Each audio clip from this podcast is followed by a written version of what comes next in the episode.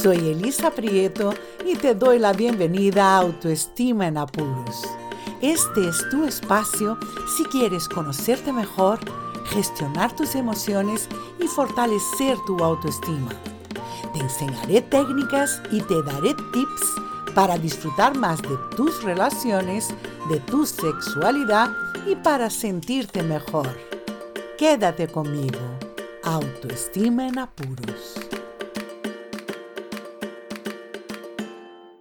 Risas, diversión, complicidad, apoyo, confianza, confidencia, abrazo, comunicación, todo esto y más lo tengo con mis amigos.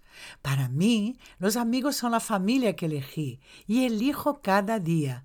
Siempre fue y será muy importante saber que tengo amigos, aunque estén lejos físicamente de mí, pero están muy, muy cerca, porque están en mi corazón.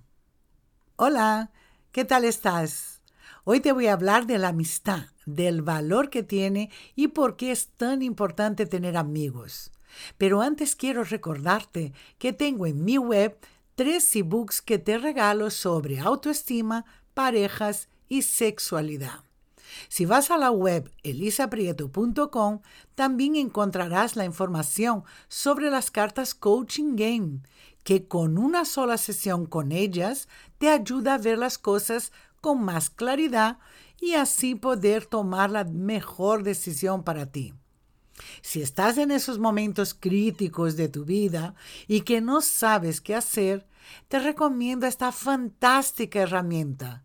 Escríbeme y agendamos una sesión. El valor de la amistad.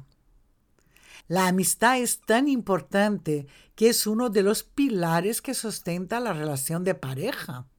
Tener amigos hace que te sientas segura y te proporciona bienestar y tranquilidad. Saber que puedes contar con alguien en esos momentos de cambios, de imprevistos, de bajón, hace que te sientas querida, que te da la certeza de que importas a alguien, aunque sea a una única persona. El número de amigos, la cantidad, no es importante. Lo importante es la calidad. No mantengas amistad con alguien que no muestre interés por ti, que solo se acuerda de ti cuando tiene problemas. Mantén la amistad con quien realmente merece la pena, con esa persona que te ayuda a crecer, a entender lo que te está pasando, que te llama la atención cuando hace falta, porque sabe que en este problema hay un potencial para ti, porque ella cree en ti. No mantengas la amistad con personas que sacan lo peor de ti, que son egocéntricas y que quieren el foco permanentemente sobre ellas. Todos tenemos momentos difíciles de nuestras vidas y tenemos el derecho de sentirnos mal y llamar a algún amigo para desahogar y llorar nuestras penas. Pero dosificando, porque la otra persona no tiene por qué aguantarnos si todos los días contamos lo mismo, nos quejamos del mismo problema y no hacemos nada. Los amigos con mayúsculas hay que cuidarlos como un tesoro, tu tesoro. Somos seres sociales y necesitamos para nuestra salud mental la comunicación con seres de nuestra confianza. Y esos son los amigos que si lo cuidamos estarán siempre ahí, pero no hay que abusar de la confianza, porque las amistades se pueden romper como cualquier relación. Hay que tener en cuenta que no todos los amigos nos ofrecen lo mismo. Yo tengo amigos para reírme, para llorar, para hablar de mis problemas, para salir, para viajar, para aconsejarme, para discutir, pero ninguno para acostarme. No mezclo sexo con amistad, porque valoro mucho más la amistad que un polvo que puede poner en riesgo la amistad. Me siento muy afortunada con los amigos que tengo. Con ellas, la mayoría son mujeres, me río, lloro, discuto, viajo siempre que podemos, pero lo más importante es que nos queremos.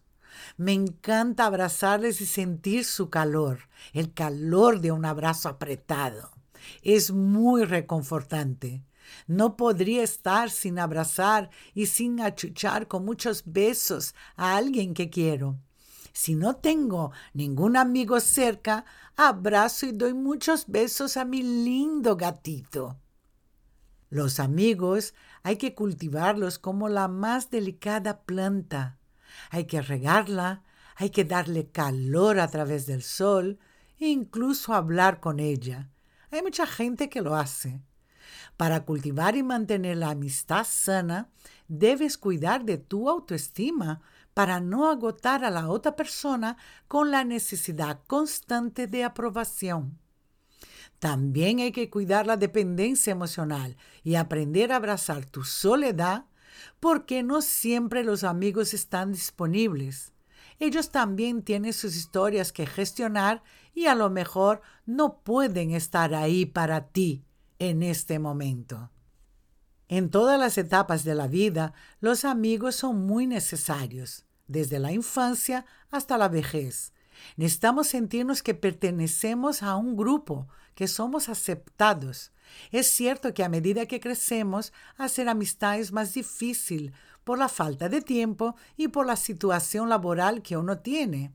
Si trabajas en casa, si viajas mucho, si cambias de oficina, es más difícil estar un tiempo suficiente para conocer gente nueva. Cambiar de ciudad también conlleva una dificultad a la hora de vincularte con alguien nuevo.